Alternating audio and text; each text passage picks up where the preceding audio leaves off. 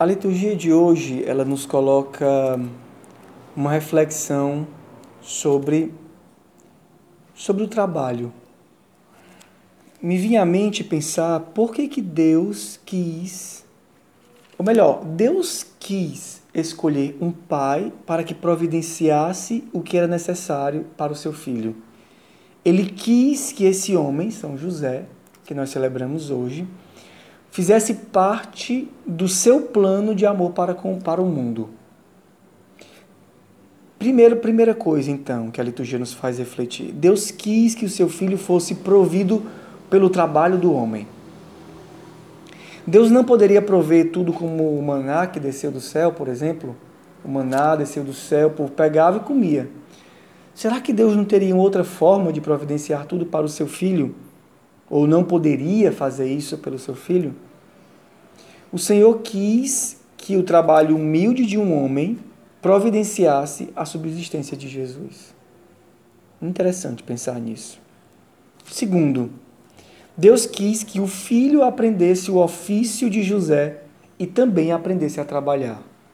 Deus quis que o trabalho simples de um homem provesse o seu filho mas ele quis também que o filho aprendesse a trabalhar o ofício dos homens.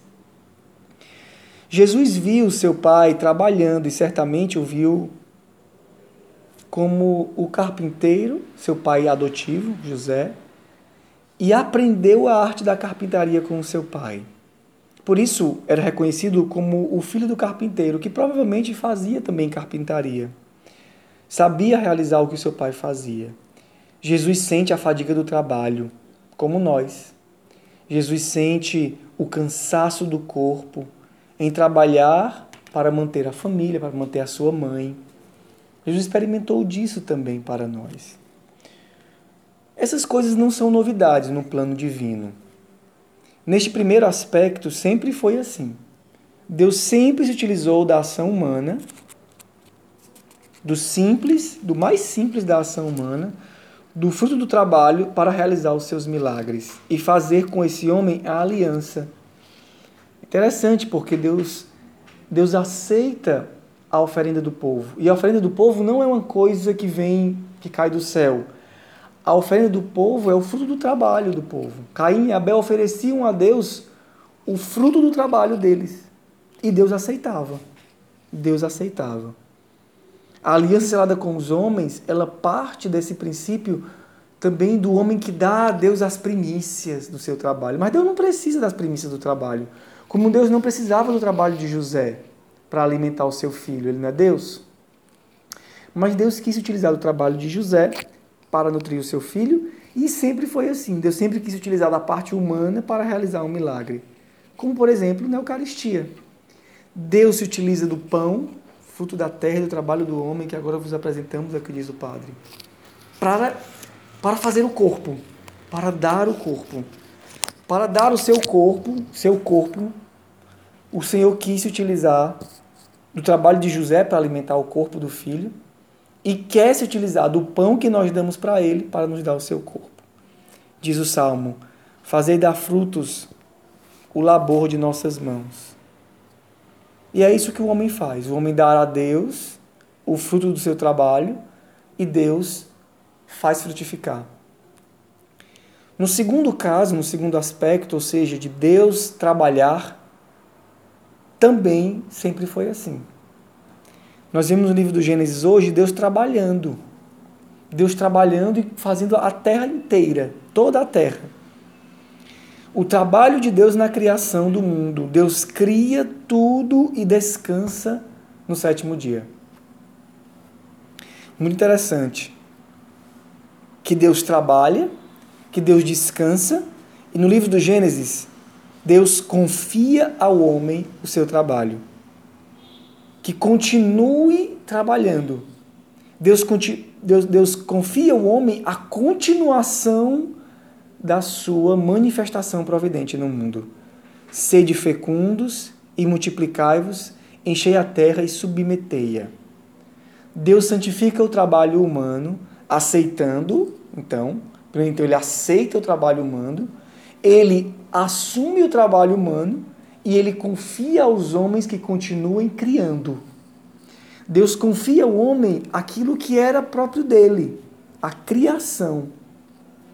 O homem deve continuar criando, o homem deve continuar é, cuidando da terra. Muito interessante isso. No Evangelho, o homem, ele, ele é colocado aqui, né, esse filho do carpinteiro é colocado como aquele que trabalha, que trabalha com José. A igreja fala muito bem do trabalho.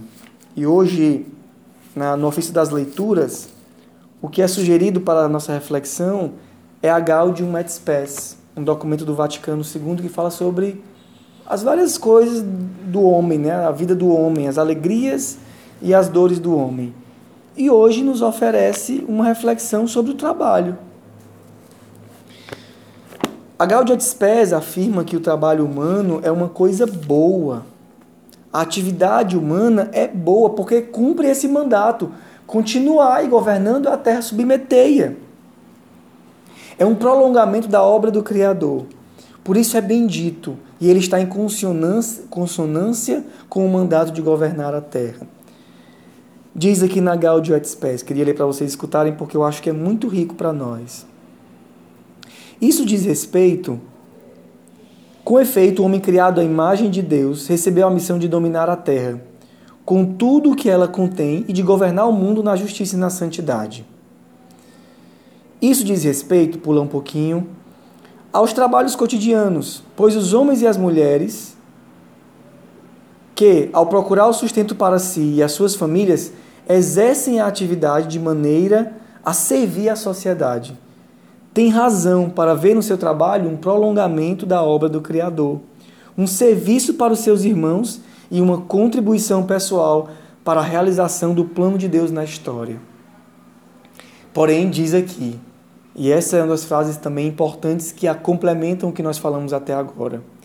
Quanto mais, porém, cresce o poder dos homens, tanto mais aumenta a sua responsabilidade, seja pessoal, seja comunitária. A Gaudium et Spes, então, ela diz: é bom, e isso faz parte da missão, entretanto, não se esqueça. Quanto maior é o poder dos homens, ou seja, quanto maior ele inventa, né, o engenho do homem, quanto mais ele inventa coisas para melhorar a vida, que são benditas, mais aumenta a sua responsabilidade.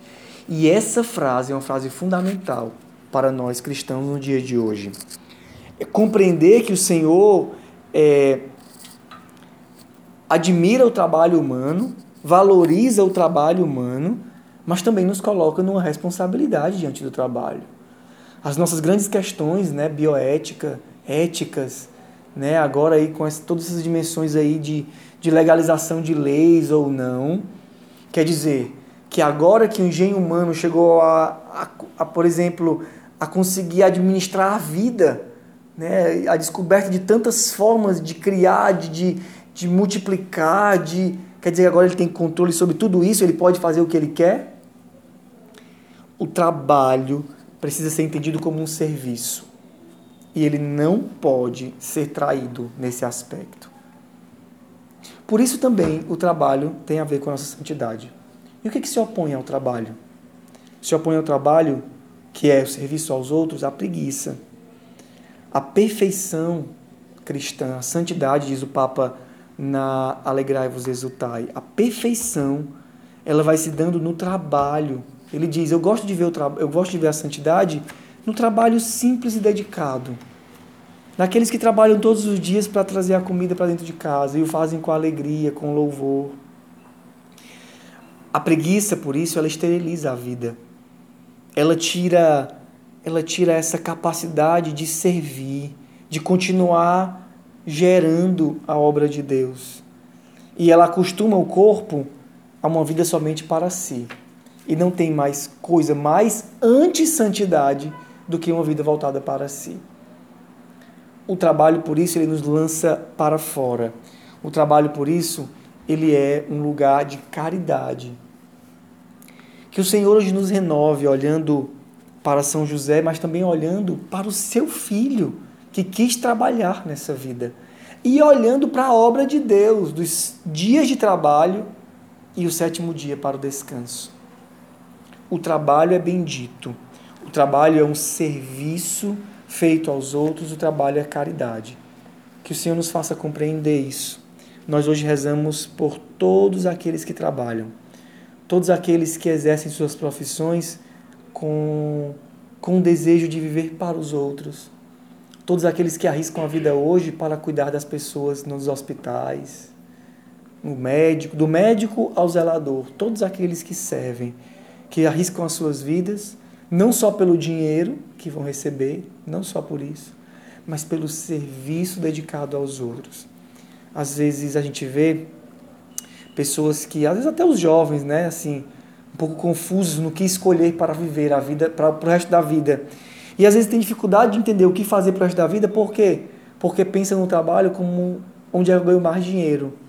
E não deveria ser esse o princípio. Deveria ser aonde eu posso transformar a minha vida numa missão. Como diz o Papa Francisco, a nossa vida não tem uma missão, mas a nossa vida é uma missão. Que o Senhor nos ajude no modelo de São José a experimentar disso a cada dia da nossa vida. Louvado seja o nosso Senhor Jesus Cristo.